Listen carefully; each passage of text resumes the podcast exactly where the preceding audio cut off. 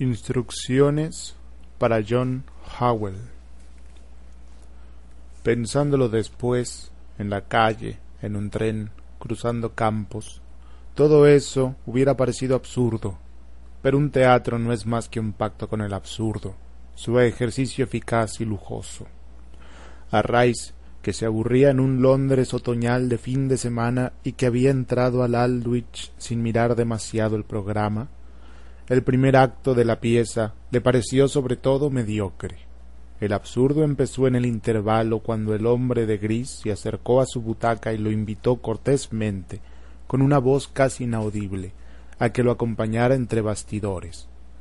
Sin demasiada sorpresa, pensó que la dirección del teatro debía estar haciendo una encuesta, alguna vaga investigación con fines publicitarios. Si se trata de una opinión, dijo Rice, el primer acto me parece flojo y la iluminación, por ejemplo. El hombre de gris asintió amablemente, pero su mano seguía indicando una salida lateral, y Rice entendió que debía levantarse y acompañarlo sin hacerse rogar. Hubiera preferido una taza de té, pensó, mientras bajaba unos peldaños que daban a un pasillo lateral y se dejaba conducir entre distraído y molesto casi de golpe se encontró frente a un bastidor que representaba una biblioteca burguesa. Dos hombres que parecían aburrirse lo saludaron como si su vista hubiera estado prevista e incluso descontada. Desde luego usted se presta admirablemente, dijo el más alto de los dos. El otro hombre inclinó la cabeza con un aire de mudo. No tenemos mucho tiempo, dijo el hombre alto pero trataré de explicarle su papel en dos palabras. Hablaba mecánicamente, casi como si prescindiera de la presencia real de Rice y se limitara a cumplir una monótona consigna. No entiendo, dijo Rice, dando un paso atrás. Casi es mejor, dijo el hombre alto. En estos casos, el análisis es más bien una desventaja.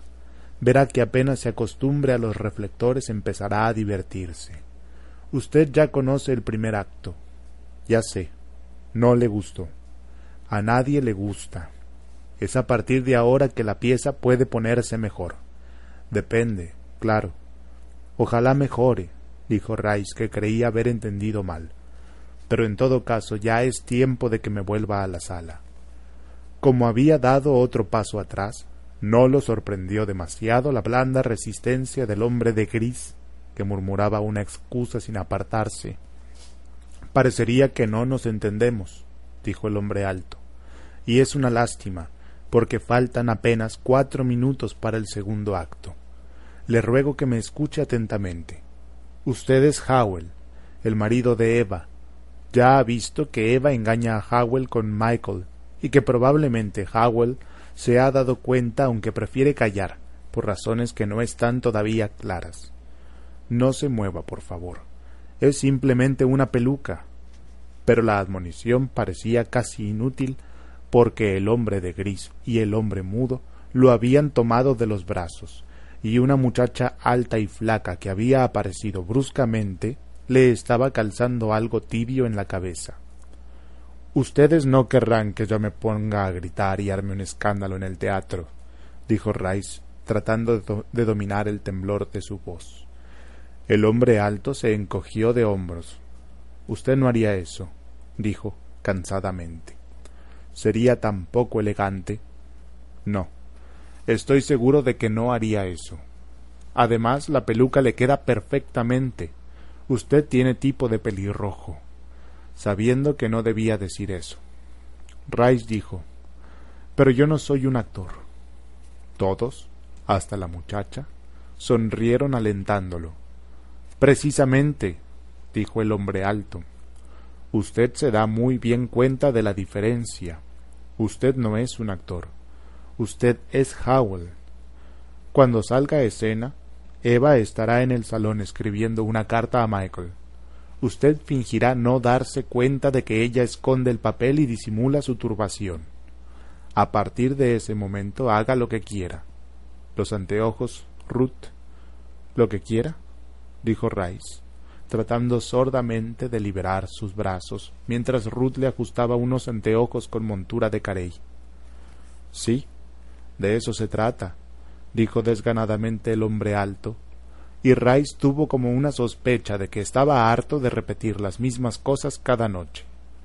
Se oía la campanilla llamando al público, y Rice alcanzó a distinguir los movimientos de los tramoyistas en el escenario, unos cambios de luces. Ruth había desaparecido de golpe. Lo invadió una indignación más amarga que violenta, que de alguna manera parecía fuera de lugar. Esto es una farsa estúpida, dijo tratando de zafarse. Y les, les prevengo que... Lo lamento, murmuró el hombre alto. Francamente hubiera pensado otra cosa de usted.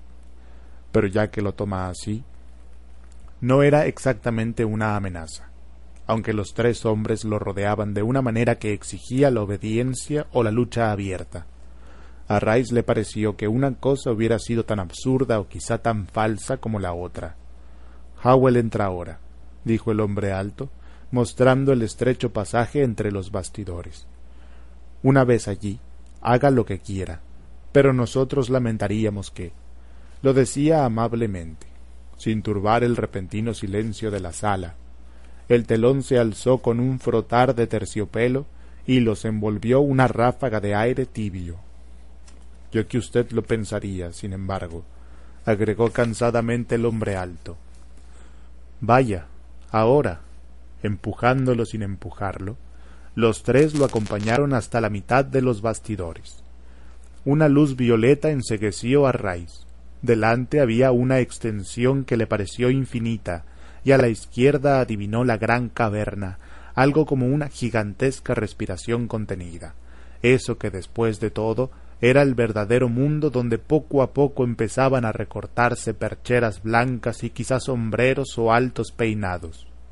Dio un paso o dos, sintiendo que las piernas no le respondían, y estaba a punto de volverse y retroceder a la carrera, cuando Eva, levantándose precipitadamente, se adelantó y le tendió una mano que parecía flotar en la luz violeta al término de un brazo muy blanco y largo. La mano estaba helada, y Rice tuvo la impresión de que se crispaba un poco en la suya. Dejándose llevar hasta el centro de la escena, escuchó confusamente las explicaciones de Eva sobre su dolor de cabeza, la preferencia por la penumbra y la tranquilidad de la biblioteca, esperando que callara para adelantarse al proscenio y decir en dos palabras que los estaban estafando pero Eva parecía esperar que él se sentara en el sofá de gusto tan dudoso como el argumento de la pieza y los decorados, y Rice comprendió que era imposible, casi grotesco, seguir de pie mientras ella, tendiéndole otra vez la mano, reiteraba la invitación con sonrisa cansada.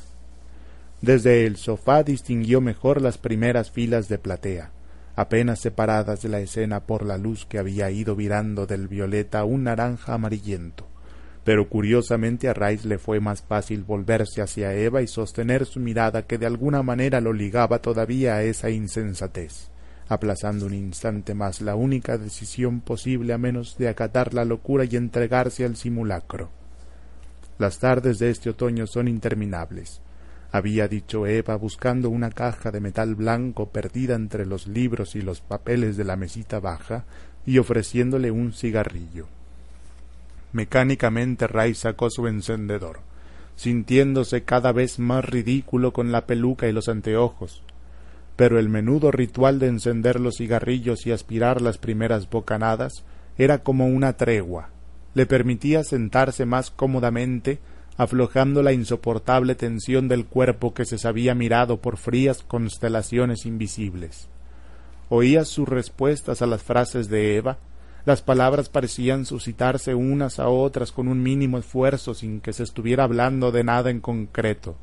Un diálogo de castillo de naipes en el que Eva iba poniendo los muros del frágil edificio y Ray sin esfuerzo intercalaba sus propias cartas y el castillo se alzaba bajo la luz anaranjada hasta que al terminar una prolija explicación que incluía el nombre de Michael, ya ha visto que Eva engaña a Howell con Michael, y otros nombres y otros lugares, un té al que había asistido la madre de Michael, o era la madre de Eva, y una justificación ansiosa y casi al borde de las lágrimas, con un movimiento de ansiosa esperanza, Eva se inclinó hacia Rice como si quisiera abrazarlo o esperara que él la tomase en los brazos, y exactamente después de la última palabra dicha con una voz clarísima, junto a la oreja de Rice murmuró No dejes que me maten. Y sin transición volvió a su voz profesional para quejarse de la soledad y del abandono. Golpeaban en la puerta del fondo, y Eva se mordió los labios como si hubiera querido agregar algo más, pero eso se le ocurrió a Rice, demasiado confundido para reaccionar a tiempo y se puso de pie para dar la bienvenida a Michael, que llegaba con la fatua sonrisa que ya había enarbolado insoportablemente en el primer acto. Una dama vestida de rojo, un anciano. De pronto la escena se poblaba de gente que cambiaba saludos, flores y noticias. Rice estrechó las manos que le tendían y volvió a sentarse lo antes posible en el sofá, escudándose tras de otro cigarrillo. Ahora la acción parecía prescindir de él y el público recibía con murmullos satisfechos una serie de brillantes juegos de palabras de Michael y de los actores de carácter, mientras Eva se ocupaba del té y daba instrucciones al criado. Quizá fuera el momento de acercarse a la boca del escenario, dejar caer el cigarrillo y aplastarlo con el pie, a tiempo para anunciar respetable público, pero acaso fuera más elegante no dejes que me maten, esperar la caída del telón y entonces, adelantándose rápidamente, revelar la superchería. En todo eso había como un lado ceremonial que no era penoso acatar. A la espera de su hora, Rice entró en el diálogo que le proponía el anciano caballero, aceptó la taza de té que Eva le ofrecía sin mirarlo de frente, como si se supiese observada por Michael y la dama de rojo. Todo estaba en resistir en hacer frente a un tiempo interminablemente tenso, ser más fuerte que la torpe coalición que pretendía convertirlo en un pelele. Ya le resultaba fácil advertir cómo las frases que le dirigían, a veces Michael, a veces la dama de rojo, casi nunca Eva, ahora, llevaban implícita la respuesta, que el pelele contestara lo previsible. La pieza podía continuar. Rice pensó que de haber tenido un poco más de tiempo para dominar la situación, hubiera sido divertido contestar a contrapelo y poner en dificultades a los actores, pero no se lo consentirían. Su falsa libertad de acción no permitía más que la rebelión desaforada, el escándalo. No dejes que me maten, había dicho Eva. De alguna manera, tan absurda como todo el resto, Rice seguía sintiendo que era mejor esperar. El telón cayó sobre una réplica sentenciosa y amarga de la dama de rojo, y los actores le parecieron a Rice como figuras que súbitamente bajaran un peldaño invisible, disminuidos, indiferentes. Michael se encogía de hombros, dando la espalda y yéndose por el foro. Abandonaban la escena sin mirarse entre ellos pero Rice notó que Eva giraba la cabeza hacia él mientras la dama de rojo y el anciano se la llevaban amablemente del brazo hacia los bastidores de la derecha. Pensó en seguirla. Tuvo una vaga esperanza de camarín y conversación privada. Magnífico, dijo el hombre alto, palmeándole el hombro. Muy bien. Realmente lo ha hecho usted muy bien. Señalaba hacia el telón que dejaba pasar los últimos aplausos. Les ha gustado de veras. Vamos a tomar un trago. Los otros dos hombres estaban algo más lejos, sonriendo amablemente, y Rice desistió de seguir a Eva. El hombre alto abrió una puerta al final del primer pasillo, y entraron en una sala pequeña donde había sillones desvencijados, un armario, una botella de whisky ya empezada y hermosísimos vasos de cristal tallado. Lo ha hecho usted muy bien, insistió el hombre alto mientras se sentaba en torno a Rice con un poco de hielo, ¿verdad? Desde luego, cualquiera tendría la garganta seca.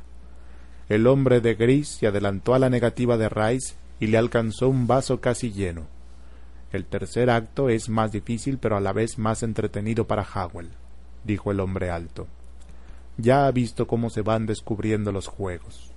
Empezó a explicar la trama ágilmente y sin vacilar. En cierto modo usted ha complicado las cosas, dijo. Nunca me imaginé que procedería tan pasivamente con su mujer. Yo hubiera reaccionado de otra manera. ¿Cómo? preguntó secamente Rice. Ah, querido amigo, no es justo preguntar eso. Mi opinión podría alterar sus propias decisiones, puesto que usted ha de tener ya un plan preconcebido. ¿O no? Como Rice callaba, agregó Si le digo eso es precisamente porque no se trata de tener planes preconcebidos. Estamos todos demasiado satisfechos para arriesgarnos a malograr el resto. Rice bebió un largo trago de whisky. Sin embargo, en el segundo acto usted me dijo que podía hacer lo que quisiera, observó. El hombre de gris echó a reír, pero el hombre alto lo miró y el otro hizo un rápido gesto de excusa. Hay un margen para la aventura o el azar, como usted quiera, dijo el hombre alto. A partir de ahora le ruego que se atenga a lo que voy a indicarle. Se entiende que dentro de la máxima libertad en los detalles. Abriendo la mano derecha con la palma hacia arriba, la miró fijamente mientras el índice de la otra mano iba a apoyarse en ella una y otra vez. Entre dos tragos, le habían llenado otra vez el vaso, Rice escuchó las instrucciones para John Howell. Sostenido por el alcohol y por algo que era como un lento volver hacia sí mismo que lo iba llenando de una fría cólera, descubrió sin esfuerzo el sentido de las instrucciones la preparación de la trama que debía hacer Crisis en el último acto. Espero que esté claro, dijo el hombre alto, con un movimiento circular del dedo en la palma de la mano. Está muy claro, dijo Rice levantándose. Pero además me gustaría saber si en el cuarto acto. Evitemos las confusiones, querido amigo, dijo el hombre alto. En el próximo intervalo volveremos sobre el tema pero ahora le sugiero que se concentre exclusivamente en el tercer acto. Ah, el traje de calle, por favor. Ray sintió que el hombre mudo le desabotonaba la chaqueta. El hombre de gris había sacado del armario un traje de tweed y unos guantes. Mecánicamente Ray se cambió de ropa bajo las miradas aprobadoras de los tres. El hombre alto había abierto la puerta y esperaba. A lo lejos se oía la campanilla. Esta maldita peluca me da calor, pensó Rice acabando el whisky de un solo trago. Casi enseguida se encontró entre nuevos bastidores sin oponerse a la amable presión de una mano en el codo. Todavía no, dijo el hombre alto, más atrás. Recuerde que hace fresco en el parque. Quizá, si se subiera el cuello de la chaqueta. Vamos, es su entrada. Desde un banco al borde del sendero Michael se adelantó hacia él, saludándolo con una broma le tocaba responder pasivamente y discutir los méritos del otoño en Regent's Park, hasta la llegada de Eva y la dama de rojo que estarían dando de comer a los cisnes. Por primera vez, y a él lo sorprendió casi tanto como a los demás, Rice cargó el acento en una alusión que el público pareció apreciar y que obligó a Michael a ponerse a la defensiva, forzándolo a emplear los recursos más visibles del oficio para encontrar una salida, dándole bruscamente la espalda mientras encendía un cigarrillo, como si quisiera protegerse del viento. Rice miró por encima de los anteojos y vio a los tres hombres entre los bastidores, el brazo del hombre alto que le hacía un gesto conminatorio. Rió entre dientes. Debía estar un poco borracho y además se divertía. El brazo agitándose le hacía una gracia extraordinaria, antes de volverse y apoyar una mano en el hombro de Michael. Se ven cosas regocijantes en los parques, dijo Rice. Realmente no entiendo que se pueda perder el tiempo con cisnes o amantes cuando se está en un parque londinense. El público rió más que Michael, excesivamente interesado por la llegada de Eva y la dama de rojo. Sin vacilar, Rice siguió marchando contra la corriente, violando poco a poco las instrucciones en una esgrima feroz y absurda contra actores habilísimos que se esforzaban por hacerlo volver a su papel y a veces lo conseguían. Pero él se les escapaba de nuevo para ayudar de alguna manera a Eva, sin saber bien por qué, pero diciéndose, y le daba risa, y debía ser el whisky, que todo lo que cambiara en ese momento alteraría inevitablemente el último acto. No dejes que me maten. Y los otros se habían dado cuenta de su propósito porque bastaba mirar por sobre los anteojos hacia los bastidores de la izquierda para ver los gestos iracundos del hombre alto fuera y dentro de la escena estaban luchando contra él y Eva. Se interponían para que no pudieran comunicarse para que ella no alcanzara a decirle nada. Y ahora llegaba el caballero anciano seguido de un lúgubre chofer. Había como un momento de calma. Rice recordaba las instrucciones una pausa luego la conversación sobre la compra de acciones, entonces la frase reveladora de la dama de rojo y telón, y en ese intervalo en que obligadamente Michael y la dama de rojo debían apartarse para que el caballero hablara con Eva y Howell de la maniobra bursátil, realmente no faltaba nada en esa pieza. El placer de estropear un poco más la acción llenó a Rice de algo que se parecía a la felicidad con un gesto que dejaba bien claro el profundo desprecio que le inspiraban las especulaciones arriesgadas, tomó del, brazo a Eva, sorteó la maniobra envolvente del enfurecido y sonriente caballero, y caminó con ella oyendo a sus espaldas un muro de palabras ingeniosas que no le concernían, exclusivamente inventadas para el público, y en cambio sí Eva, en cambio un aliento tibio apenas un segundo contra su mejilla, el leve murmullo de su voz verdadera diciendo Quédate conmigo hasta el final, quebrado por un movimiento instintivo, el hábito que le hacía responder a la interpelación de la dama de rojo, arrastrando a Howell para que recibiera en plena cara las palabras reveladoras. Sin pausa, sin el mínimo hueco que hubiera necesitado para poder cambiar el rumbo que esas palabras daban definitivamente a lo que habría de venir más tarde, Rice vio caer el telón. Imbécil, dijo la dama de rojo. Salga, Flora, ordenó el hombre alto, pegado a Rice, que sonreía satisfecho. Imbécil, repitió la dama de rojo, tomando del brazo a Eva, que había agachado la cabeza y parecía como ausente. Un empujón mostró el camino a Rice, que se sentía perfectamente feliz. Imbécil, dijo a su vez el hombre alto. El tirón en la cabeza fue casi brutal, pero Rice se quitó él mismo los anteojos y los tendió al hombre alto. El whisky no era malo, dijo. Si quiere darme las instrucciones para el último acto. Otro empellón estuvo a punto de tirarlo al suelo y cuando consiguió enderezarse, con una ligera náusea, ya estaba andando a tropezones por una galería mal iluminada. El hombre alto había desaparecido y los otros dos se estrechaban contra él, obligándolo a avanzar con la mera presión de los cuerpos. Había una puerta con una lamparilla naranja en lo alto. Cámbiese, dijo el hombre de gris alcanzándole su traje. Casi sin darle tiempo de ponerse la chaqueta, abrieron la puerta de un puntapié. El empujón lo sacó trastabillando a la acera, al frío de un callejón que olía a basura. Hijos de perra, me voy a pescar una pulmonía, pensó Rice, metiendo las manos en los bolsillos. Había luces en el extremo más alejado del callejón, desde donde venía el rumor del tráfico. En la primera esquina, no le habían quitado el dinero ni los papeles. Rice reconoció la entrada del teatro. Como nada impedía que asistiera desde su butaca al último acto, entró al calor del foyer, al humo y las charlas de la gente en el bar. Le quedó tiempo para beber otro whisky, pero se sentía incapaz de pensar en nada.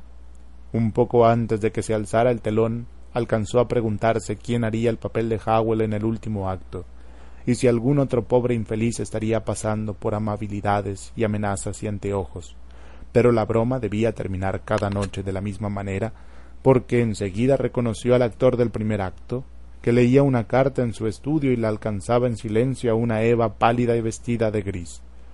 Es escandaloso, comentó Rice volviéndose hacia el espectador de la izquierda. ¿Cómo se tolera que cambien de actor en mitad de una pieza? El espectador suspiró, fatigado. Ya no se sabe con estos autores jóvenes, dijo. Todo es símbolo, supongo.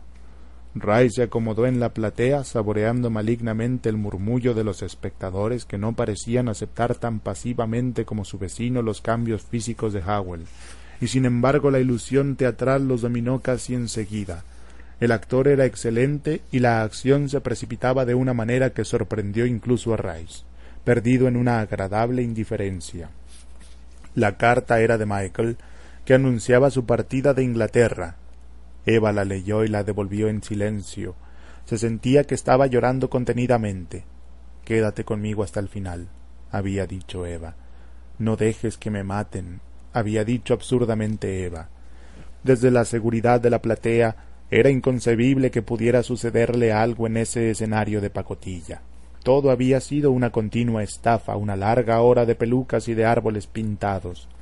Desde luego la infaltable dama de rojo invadía la melancólica paz del estudio donde el perdón y quizá el amor de Howell se percibían en sus silencios, en su manera casi distraída de romper la carta y echarla al fuego. Parecía inevitable que la dama de rojo insinuara que la partida de Michael era una estratagema, y también que Howell le diera a entender un desprecio que no impediría una cortés invitación a tomar el té. A Rice lo divirtió vagamente la llegada del criado con la bandeja. El té parecía uno de los recursos mayores del comediógrafo, sobre todo ahora que la dama de rojo maniobraba en algún momento con una botellita de melodrama romántico mientras las luces iban bajando de una manera por completo inexplicable en el estudio de un abogado londinense. Hubo una llamada telefónica que Howell atendió con perfecta compostura. Era previsible la caída de las acciones o cualquier otra crisis necesaria para el desenlace. Las tazas pasaron de mano en mano con las sonrisas pertinentes, el buen tono previo a las catástrofes. A Rice le pareció casi inconveniente el gesto de Howell en el momento en que Eva acercaba los labios a la taza, su brusco movimiento y el té derramándose sobre el vestido gris. Eva estaba inmóvil, casi ridícula, en esa detención instantánea de las actitudes. Rice se había enderezado sin saber por qué, y alguien chistaba impaciente a sus espaldas.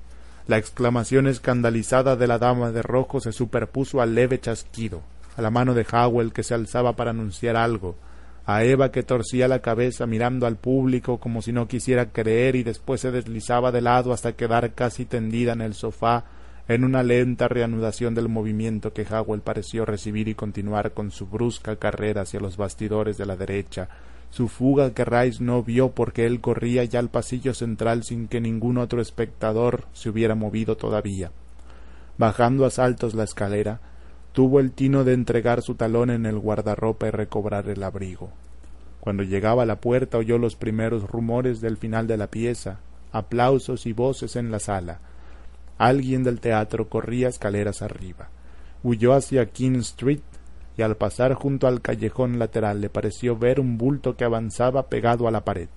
La puerta por donde lo habían expulsado estaba entornada, pero Rice no había terminado de registrar esas imágenes cuando ya corría por la calle iluminada y en vez de alejarse de la zona del teatro bajaba otra vez por Kingsway, previendo que a nadie se le ocurriría buscarlo cerca del teatro. Entró en el Strand, se había subido el cuello del abrigo y andaba rápidamente con las manos en los bolsillos, hasta perderse con un alivio que él mismo no se explicaba en la vaga región de callejuelas internas que nacían en Chancery Lane. Apoyándose contra una pared, jadeaba un poco y sentía que el sudor le pegaba la camisa a la piel.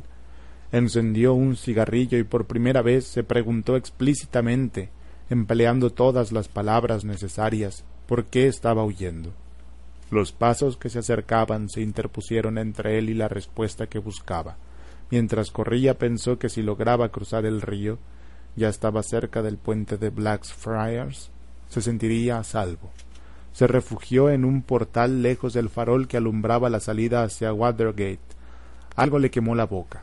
Se arrancó de un tirón la colilla que había olvidado y sintió que le desgarraba los labios. En el silencio que lo envolvía, trató de repetirse las preguntas no contestadas, pero irónicamente se le interponía la idea de que sólo estaría a salvo si alcanzaba a cruzar el río. Era ilógico. Los pasos también podrían seguirlo por el puente, por cualquier callejuela de la otra orilla, y sin embargo eligió el puente.